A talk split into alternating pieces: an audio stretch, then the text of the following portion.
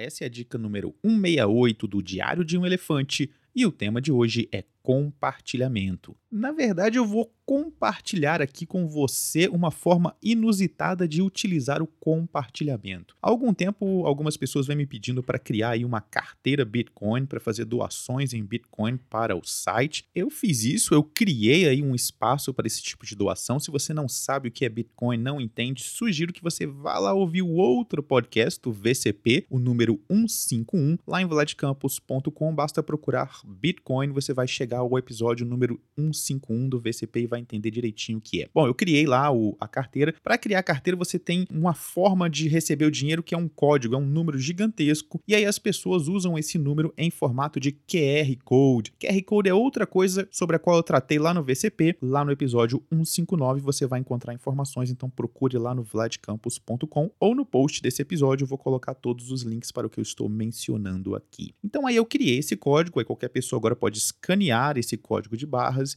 e me fazer uma doação. Já recebi algumas e deixo aqui meu agradecimento, mas eu precisava encontrar uma forma rápida de enviar isso para algumas pessoas. Por exemplo, se alguém me pedir no Twitter, se alguém me pedir por e-mail, como é que eu vou mandar? Vou copiar esse código, vou copiar esse número. Onde eu vou guardar esse número? Eu posso deixar ele guardado no Evernote, eu tenho ele, ele guardado no meu Evernote, mas eu precisava de uma forma rápida de mandar isso para as pessoas. E aí o que eu fiz? Eu criei uma nota no Evernote e aí eu compartilhei essa nota publicamente. Como é que você faz isso? Você vai lá no botão de compartilhamento da nota, lá no canto canto superior direito, do lado do botão de compartilhamento, você vai encontrar uma setinha para baixo. Clique nela e aí você vai copiar o link público desta nota. O que é esse link público? É um endereço de internet como outro qualquer. Vai aparecer na web, você clicando nele, você vai ver uma página, vai ver lá em cima o cabeçalho Evernote e embaixo o que tem dentro da sua nota. Então, cuidado com o que você compartilhar nesse link público, porque ele é público, ok? Então aí eu coloquei o código de barras do meu da minha carteira Bitcoin, eu coloquei o número da minha carteira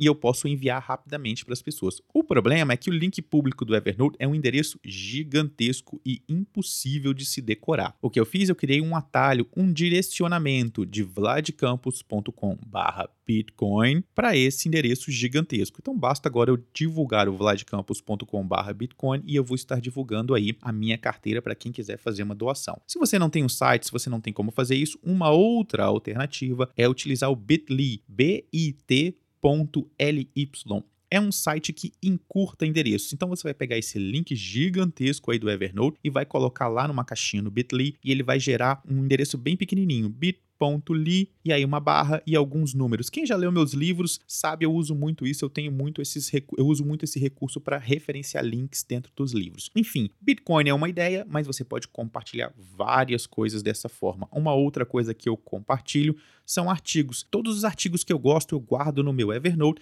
e às vezes eu faço algumas marcações com aquela canetinha amarela. O Evernote permite fazer isso faço alguns comentários e muitas vezes vou lá no Bitly e crio uma URL encurtada, um endereço encurtado para facilitar o clique, para facilitar o envio. Então essa é a dica de hoje. Você tem como compartilhar várias coisas publicamente e usando o Bitly você diminui aí o tamanho do endereço para ficar mais fácil de enviar para as outras pessoas. Mais informações a respeito de Evernote lá em vladcampus.com/dicas. Se quiser doar via bitcoins/bitcoin. Se você quiser contribuir de outra forma, existem várias outras vladcampus.com/apoio. Um grande abraço e até o próximo episódio.